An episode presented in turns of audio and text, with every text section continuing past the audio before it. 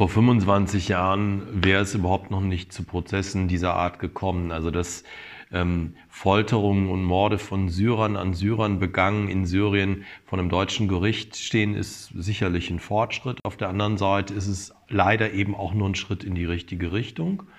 Wir hoffen, dass ähm, der, das Koblenzer Verfahren ähm, die, die äh, anderen ähm, Ermittlungsbehörden in Europa inspiriert, ähnliche Untersuchungen und auch Prozesse in ihren Ländern abzuhalten und dass man dann sich natürlich auch mit den UN-Kommissionen ähm, austauscht, um dann zukünftig vielleicht eine Strafverfolgung in Syrien oder in der Region oder von einem internationalen Tribunal möglich ist.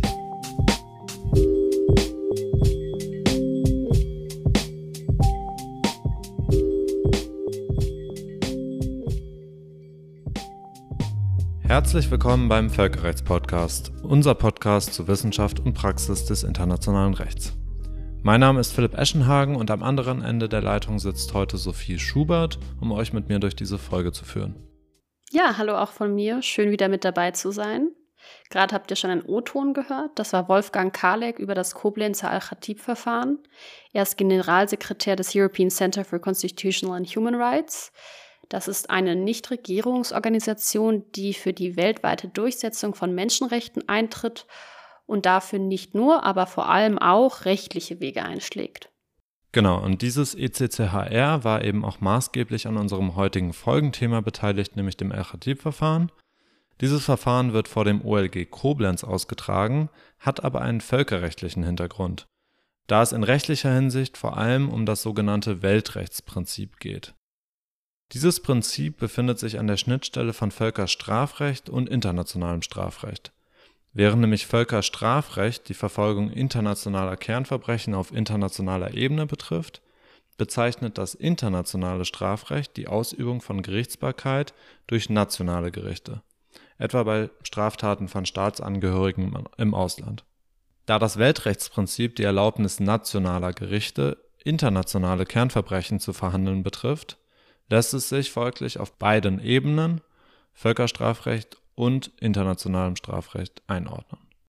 Damit man sich das Ganze praktisch irgendwie auch mal ein bisschen besser vorstellen kann, hat Philipp ein Interview mit Antonia Klein zu diesem aktuellen Al-Khatib-Verfahren geführt. Und in den Medien wurde bei dem Verfahren auch oft die Frage aufgeworfen, warum ein deutsches Gericht über Taten, die in Syrien von Syrern an anderen Syrern begangen wurden, ein Verfahren führen kann. Warum das möglich ist, wird Isabelle im Grundlagenteil erklären. Wenn ihr vielleicht auch den aktuellsten James Bond-Film gesehen habt, aber auch generell, habt ihr euch bestimmt schon mal gefragt, wie es sein kann, dass 007 seit Jahrzehnten für die britische Regierung überall auf der Welt Bösewichte jagt und äh, die Menschheit immer wieder rettet. Also jetzt aus völkerrechtlicher Sicht natürlich. Schließlich reden wir auch hier im Podcast eigentlich jeden Monat mindestens einmal über Staatensouveränität und das Interventionsverbot, das heißt das Verbot, sich in die Angelegenheiten fremder Staaten einfach einzumischen. Aber möglicherweise stützt sich James Bond dabei ja auf eine erweiterte, sagen wir mal, Variante des sogenannten Weltrechtsprinzips, auch bekannt als Universal Jurisdiction. Und das hat in den Vereinigten Königreich fast schon wieder Tradition. Hinter dem Weltrechtsprinzip stecken zwei Grundgedanken. Das ist einerseits die Idee, dass es bestimmte völkerrechtliche Verbotsnormen gibt, die nicht nur zwischenstaatlich absolut gelten, sondern auch im Verhältnis Staat-Bürger, unabhängig von dem nationalen Recht, das dort jeweils gilt. Ein Beispiel dafür sind die Nürnberger Prozesse, nämlich insbesondere die Vorstellung, dass Völkermord und bestimmte Kriegs- und Menschenrechtsverstöße, die sich eben im Naziregime in Deutschland ereignet haben, und die nach damaligem deutschen Recht ja legal waren, trotzdem ähm, von der Staatengemeinschaft verfolgt werden können. Und andererseits steckt hinter dem Weltrechtsprinzip auch, dass auch andere Staaten deshalb eben diese Verbrechen vor ihren nationalen Gerichten aburteilen dürfen, selbst wenn sie quasi nicht in direkt etwas damit zu tun hatten. So etwa sieht auch der Fall Pinochet aus. Pinochet war in Chile von 1973 bis 1990 bzw. 98 als äh, Präsident bzw. Militärchef ähm, an einem Regime beteiligt, das für Tausende, insbesondere Oppositionelle, Folter, Entführung und Mord veranstaltet hat. 1998 hat ein spanisches Gericht, weil unter anderem unter diesem Regime auch SpanierInnen äh, getötet worden waren, ein internationales Gesuch äh, ausgesprochen. Und Pinochet befand sich zu diesem Zeitpunkt zufällig im Vereinigten Königreich, äh, weil er dort aus medizinischen Gründen ähm, in einem Krankenhaus war.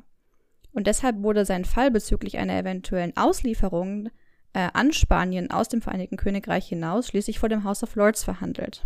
Das Problem dabei war, dass Pinochet diese Taten oder diese, diese mutmaßlichen Taten ja als Mitglied einer Regierung begangen hatte und deswegen möglicherweise Immunität genoss.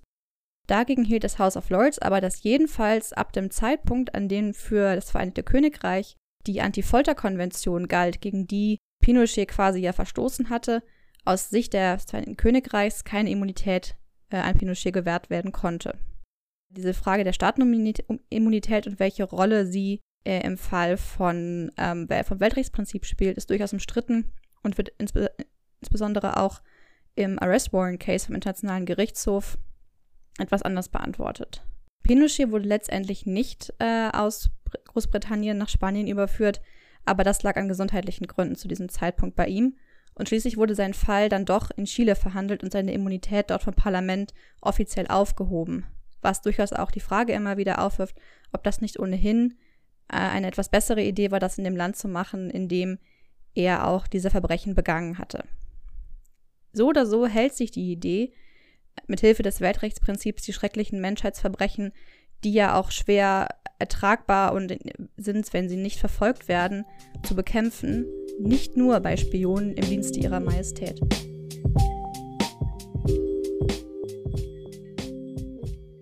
Ja, Isabel hat mal wieder sehr eindrücklich gezeigt, dass James Bond manchmal gar nicht so weit entfernt ist vom Weltrechtsprinzip.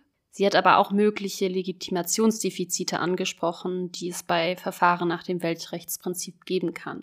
Welche konkreten Probleme bei Verfahren nach dem Weltrechtsprinzip auftreten können und welche Hürden dafür auch überwunden werden müssen, hat Philipp in einem Interview mit Antonia Klein zum Koblenzer Al-Khatib-Verfahren besprochen, was ihr jetzt hören werdet. Ich freue mich sehr, heute Antonia Klein bei uns im Podcast begrüßen zu dürfen. Antonia Klein ist Bertha Justice Fellow am ECCHR und arbeitet da insbesondere im Bereich Völkerstraftaten und rechtliche Verantwortung. Auch vor ihrer Tätigkeit am ECCHR konnte sie schon Erfahrungen im Völkerstrafrecht beim Internationalen Strafgerichtshof für das ehemalige, ehemalige Jugoslawien in Den Haag sammeln. Liebe Antonia, vielen Dank, dass du heute bei uns bist. Ja, hallo, vielen Dank für die Einladung. Wir wollen ja, wie bereits angekündigt, über das Al-Khatib-Verfahren sprechen. Das ECCHR war da involviert und meine erste Frage an dich wäre einfach, worum geht es bei dem Verfahren äh, in tatsächlicher Hinsicht und wie genau war das ECCHR involviert und was war vielleicht deine Rolle in dem Verfahren? Ja, in tatsächlicher Hinsicht geht es ja um die Aufarbeitung ähm, des ähm, ähm, Konflikts beziehungsweise genauer der Straftaten der syrischen Regierung, die die syrische Regierung seit der Beginn der syrischen Revolution 2011 gegen die eigene Zivilbevölkerung begangen hat. Ähm, konkreter sind angeklagt gewesen ursprünglich, denn ein Urteil haben wir ja schon, Eyad A., ähm, der in einer Greiftruppe auf der Straße gearbeitet hat und ähm, dort Menschen festgenommen hat und in die sogenannte Al-Khatib-Abteilung gebracht hat, die Abteilung 251, für die auch Anwar R., der zweite Angeklagte in dem Verfahren, gearbeitet hat, der die Abteilung geleitet hat. Das ist eine Abteilung des Allgemeinen Geheimdienstes, äh, zu der auch ein Foltergefängnis eben dazu gehört. Und wie waren wir beteiligt? Wir haben ja schon seit, ähm, ja, eigentlich seit Beginn der syrischen Revolution die Menschenrechtslage in Syrien beobachtet als ECCHR. Mit mehr und mehr Menschen, die dann hier in Europa angekommen sind, haben wir dann 2017 zusammen mit Überlebenden und auch mit ähm, ähm, syrischen Partnerorganisationen Strafanzeigen gestellt wegen Folter in syrischen Geheimdienst ähm, ähm, Haftanstalten später auch wegen sexualisierter Gewalt und ähm, hatten einen ersten Haftbefehl und dann kam es eben zu dem Verfahren. Und in, in Deutschland können ja NGOs in Verfahren nicht unmittelbar beteiligt sein. Das ist an anderen Ländern anders, zum Beispiel in Frankreich. Ähm, aber für uns ist eben wichtig, äh, Überlebende von Folter und anderen schweren Straftaten zu unterstützen, aber auch ähm, ähm, uns dafür einzusetzen, dass die syrische Zivilbevölkerung ordentlich involviert ist in dem Verfahren und was wir auch immer wieder machen, ist, das Verfahren einzuordnen, öffentlich, also darauf hinzuweisen, dass es sich um einen Meilenstein handelt, das erste Verfahren weltweit wegen Folter durch den syrischen Staat, aber dass es eben auch seine Grenzen hat, dass nur ein sehr kleiner Teil der Verbrechen aufgearbeitet wird, die dort geschehen in Syrien und vor allem auch, dass diese Verbrechen weiterhin begangen werden. Direkt, äh, um da einzusteigen, zu den Verbrechen, die begangen wurden und auch nach wie vor werden. Worum geht es denn in rechtlicher Hinsicht oder wie ist das rechtlich einzuordnen, was da passiert ist durch die beiden Angeklagten oder mittlerweile nur noch den einen Angeklagten und den einen Verurteilten? Genau. Genau, ich fange mal mit ähm, Ayad A an. Da hatten wir das Urteil ähm, schon im Februar und da hat das Gericht, und das war das, worauf, worum es tatsächlich ging und was ähm, ich und wir sehr wichtig finden, festgestellt, dass in Syrien Verbrechen gegen die Menschlichkeit begangen werden. Äh, Ayad A wurde am Ende zu Beihilfe wegen Verbrechen gegen die Menschlichkeit in Fällen von Folter und schwerwiegender Freiheitsberaubung ähm, verurteilt, aber ähm, für uns ist auf jeden Fall wichtig, dass anerkannt wird, dass das syrische Regime Verbrechen gegen die Menschlichkeit begangen hat. Und ähm, konkret gegen Anwar R., gegen das Verfahren derzeit noch läuft. Wir rechnen allerdings auch mit einem Urteil jetzt Ende des Jahres. Ähm, Anwar R. ist angeklagt wegen ähm, 4000-facher Folter und schwerwiegender Freiheitsberaubung als Verbrechen gegen die Menschlichkeit, 58-fache Mord und war ursprünglich angeklagt wegen einzelner Fälle von sexualisierter Gewalt. Ähm, inzwischen sind im Laufe des Verfahrens weitere Mordfälle hinzugekommen und ähm, auf Antrage der Nebenklage wurde sexualisierte Gewalt jetzt auch als Verbrechen gegen die Menschlichkeit ins Verfahren, in die Anklage mit aufgenommen. Das ist aus unserer Sicht besonders wichtig, weil nur so anerkannt wird, dass sexualisierte Gewalt tatsächlich systematisch als Waffe gegen die Bevölkerung eingesetzt wird, um sie zu erniedrigen. Und es ist auch wichtig, weil mit sexualisierter Gewalt bestimmte Folgen für die Betroffenen und Überlebenden einhergehen. Zum Beispiel Stigmatisierung oder die Sorge vor Stigmatisierung. Und allein das nur durch die Anklage von Folter nicht anerkannt wird.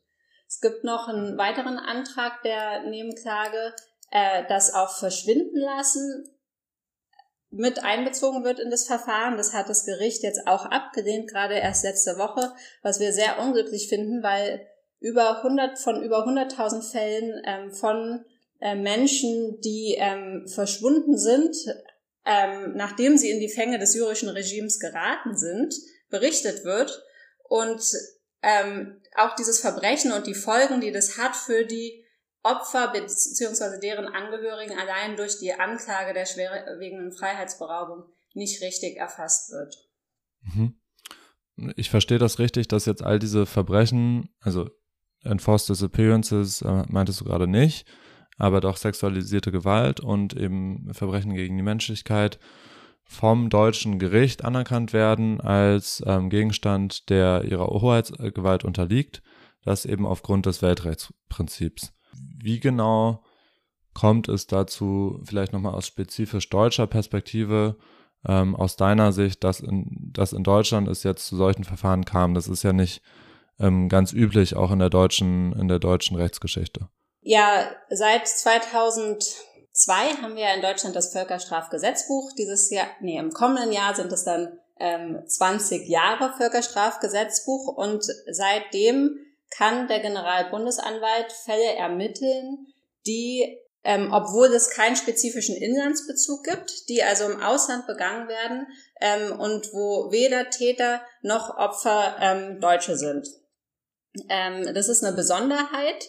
Weiterhin, auch im Vergleich zu anderen Staaten, auch andere ähm, Staaten haben dieses sogenannte Weltrechtsprinzip inkorporiert, aber teilweise in abgeschwächter Form. Also Deutschland zählt, gehört zu den Staaten, die wirklich ähm, so eine der weitesten Formen des Weltrechtsprinzips ähm, ähm, umgesetzt haben ins, Deut äh, ins deutsche Recht. Das wird dann wiederum etwas eingefangen bei der Generalbundesanwalt. Das ist der, der zuständig ist für die Ermittlung von Völkerstraftaten, also ein Staatsanwalt, aber in diesem Fall also der Generalbundesanwalt ähm, ähm, ähm, der, dem ein sehr breites Ermessen eingeräumt ist, um diese Weite der Ermittlungen, ähm, die ihm generell zusteht, wieder ein bisschen einzufangen. Und genau, es sollen prinzipiell allerdings, muss man sagen, nicht alle Straftaten, die irgendwo begangen werden, nach dem Weltrechtsprinzip verfolgt werden, sondern es geht um besonders schwere Straftaten, sind die Völkerrechtsverbrechen, die auch beim ähm, im Grunde mehr oder weniger so im Rom-Statut stehen, also Völkermord, Verbrechen gegen die Menschlichkeit und Kriegsverbrechen. Ähm, und der Generalbundesanwalt soll auch nur dann tätig werden, wenn eine Strafverfolgung anderweitig nicht absehbar ist, also vor allem durch den Tatortstaat oder ähm, auf internationaler Ebene. Du hast ja kurz auch andere Staaten angesprochen, also dass es vielleicht in anderen Staaten nicht in der Form, in der Weite auch inkorporiert wird. International betrachtet muss man ja sagen, dass das Prinzip vielleicht auch grundsätzlich etwas umstritten ist. Ähm, oder wie ist da deine Einschätzung vielleicht erstmal? Also siehst du das mittlerweile auch international etabliert, vollständig? Oder ist es etwas, wo Deutschland jetzt wirklich eine Vorreiterrolle einnimmt? Ähm, die, die international bemerkenswert ist. Also es ist anerkannt, dass, Stra ähm, dass Staaten nach dem Weltrechtsprinzip Straftaten verfolgen können, sehr schwere Straftaten, wenn eine andere ähm, ähm, äh, anderweitige Aufklärung nicht ersichtlich ist. Erstmal. Ähm, deswegen haben auch, ich glaube, die der aller größte Teil der Staaten hat tatsächlich das Weltrechtsprinzip in irgendeiner Form inkorporiert, teilweise sehr eng, aber dass es auch praktisch benutzt wird, das ist tatsächlich sehr, sehr selten und ähm, ähm, vor allem auch gegen, gegen Staaten. Also wir haben es ja öfter mal, dass bewaffnete Organisationen zum Beispiel ähm, oder Mitglieder von bewaffneten Organisationen, auch zum Beispiel IS-RückkehrerInnen, hier vor Gericht gestellt werden, aber dass es sich gegen einen Staat richtet, das passiert tatsächlich selten. Zu Syrien ist es, wie gesagt, jetzt ähm, weltweit der erste Fall. Ähm, wir sehen auch, dass das Weltrechtsprinzip natürlich ungleichmäßig angewendet wird, was wichtig wäre ähm, dafür, dass es auch glaubwürdig ist, also dass Straftaten zum Beispiel auch von westlichen Staaten, etwa Folter in Guantanamo, verfolgt werden würde. Wir haben dazu ja auch Strafanzeigen vorgelegt, leider ohne Erfolg. Aber zu Syrien speziell jetzt ähm, konnte es stattfinden.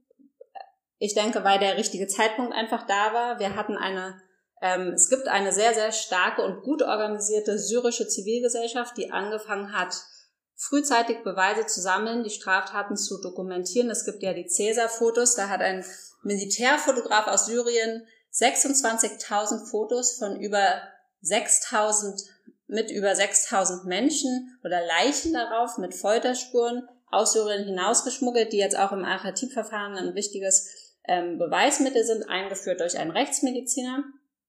Ähm, und darüber hinaus sind natürlich jetzt im Fall von Syrien auch sehr, sehr viele, ähm, dadurch, dass so viele Menschen geflohen sind nach Europa, sehr viele Zeuginnen und Zeugen hier in der greifbaren Nähe der Staatsanwaltschaft und können also vor Gericht aussagen, und zwar nicht nur Überlebende, sondern auch Insiderzeugen, die ähm, ja vor allem über die Struktur, Aufbau und Arbeitsweise zum Beispiel der Geheimdienste ähm, aussagen. Ja, und das hatte ich ja schon gesagt, der politische Wille ähm, ähm, war jetzt in Syrien gegeben und und war natürlich ist, ist ein sehr wichtiges Kriterium dafür, dass dass die, das Verfahren jetzt auch so stattfinden kann.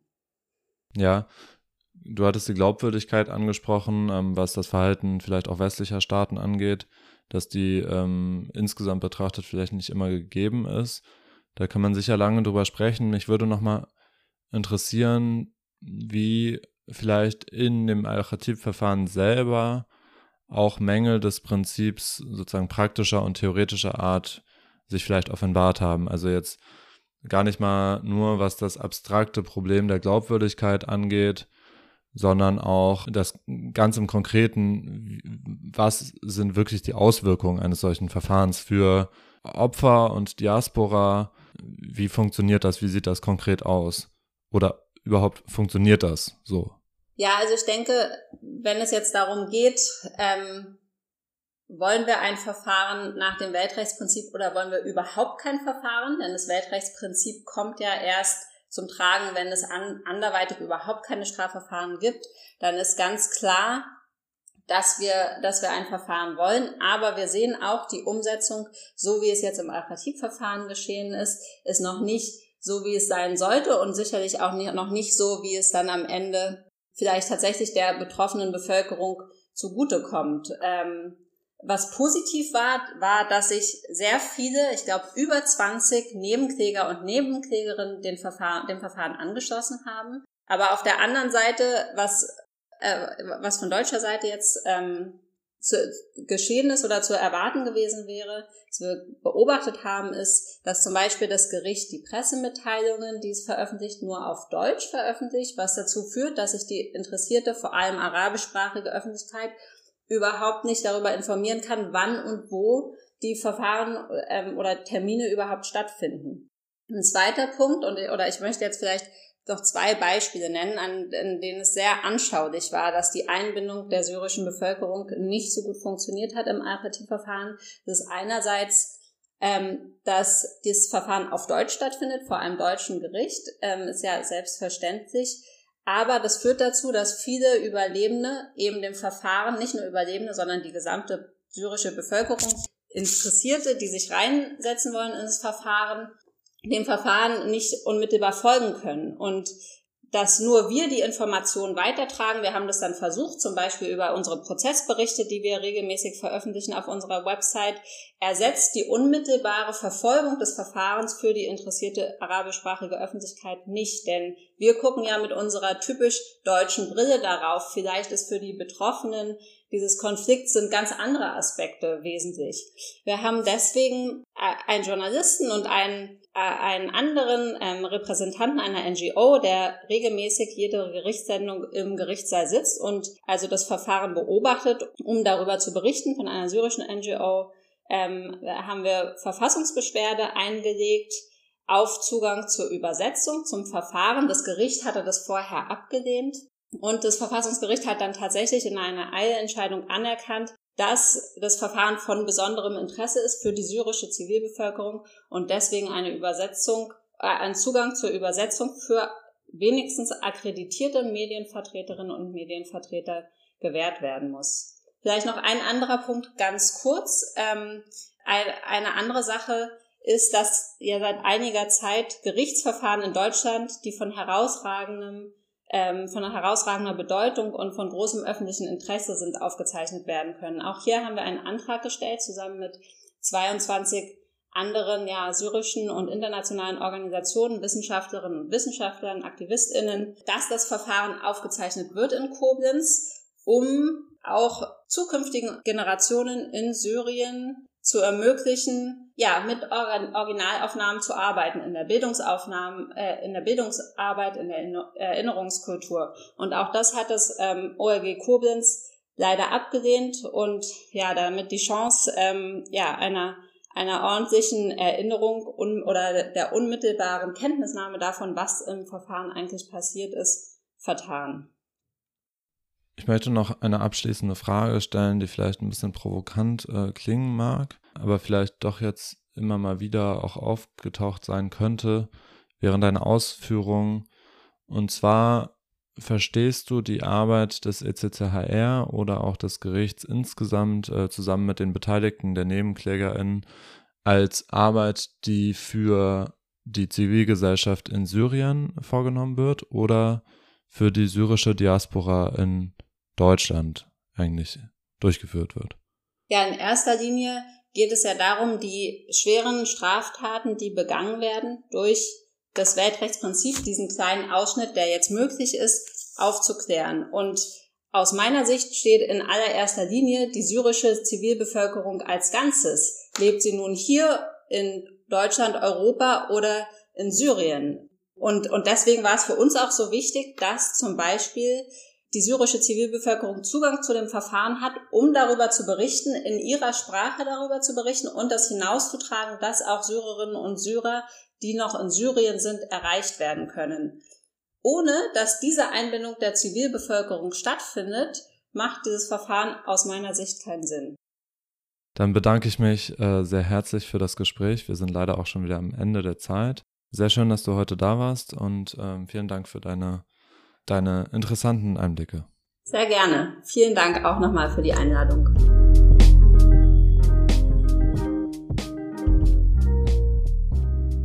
Das Interview hat für mich sehr gut gezeigt, wie das Weltrechtsprinzip praktisch vor nationalen Gerichten umgesetzt werden kann. Hier an dem spezifischen Fall von Verbrechen, die in Syrien begangen worden sind.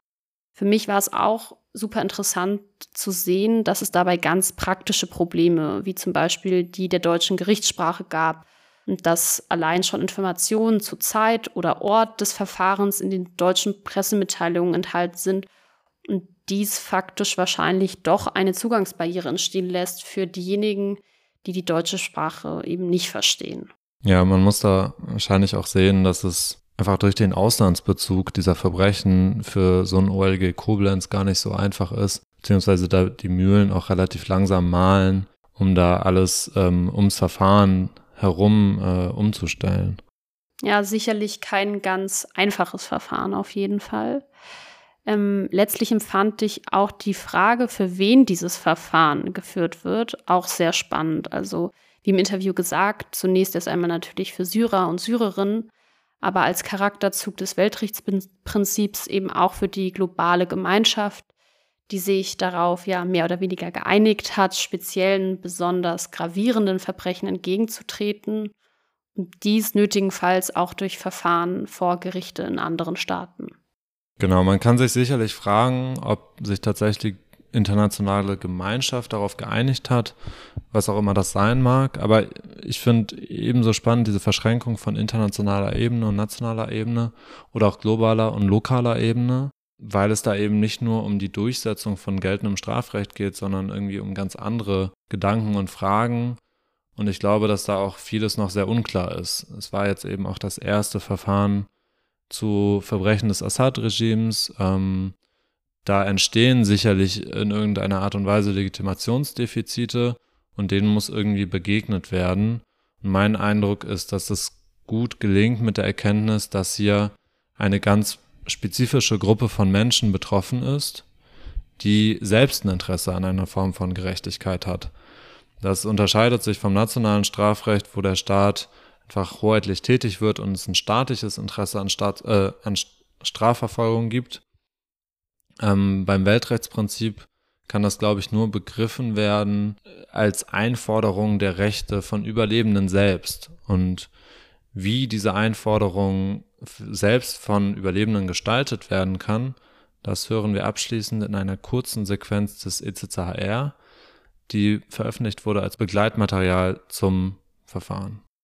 Zusammenarbeit mit Menschenrechtsorganisationen in Europa können zivilgesellschaftliche Gruppen Überlebende und Zeugen und Zeuginnen aus Syrien, Sri Lanka, der Türkei und Tschetschenien rechtliche Strategien gestalten und so die Strafverfolgung außerhalb ihres Landes voranbringen. Sobald zum Beispiel in Deutschland eine Behörde ermittelt, können Zeugen und Zeuginnen aussagen. Sie können Details zu Verbrechen liefern, deren Zeugen sie geworden sind oder die sie selbst erfahren haben. Einsicht in Befehlsstrukturen und Abläufe geben, Täter und Täterinnen identifizieren und deren individuelle und strafrechtliche Verantwortung begründen. Auch können sie laufende Verfahren unterstützen, indem sie Zeugen und Zeuginnen nennen oder Beweismaterial übergeben.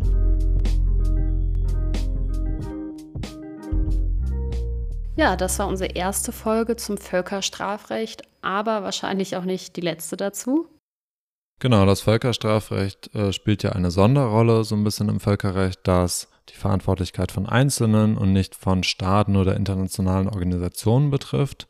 Dieses Sondergebiet ist natürlich nicht auserzählt mit dem Weltrechtsprinzip, sodass wir da vielleicht noch die eine oder andere Folge produzieren werden.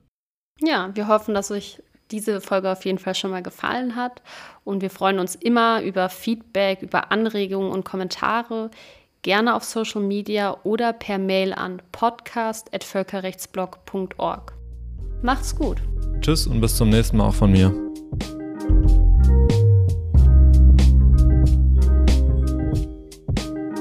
Der Völkerrechtspodcast ist ein Projekt des Völkerrechtsblogs und wird von Philipp Eschenhagen, Isabel Liszewski, Sophie Schubert und Erik Duchtfeld produziert.